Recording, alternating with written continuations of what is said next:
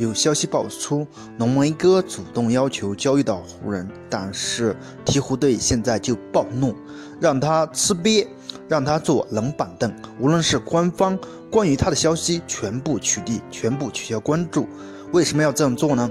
即便浓眉哥一定要去湖人，但是这样的冷处理对湖人以及浓眉都是不利的。为什么？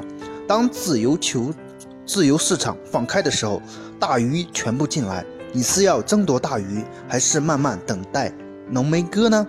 万一时间一长，大鱼没抓到，浓眉哥留在最后也被别人抢去，那么得不偿失，所以对于湖人相当不利。然而，鹈鹕队可大可放心，市场上要寻求得到浓眉的大有人在，像凯尔特人、尼克斯这样的球队，对他垂涎不止。你觉得呢？湖人真是一错再错，太过低级的错误犯了很多。欢迎大家踊跃的点赞评论，谢谢大家。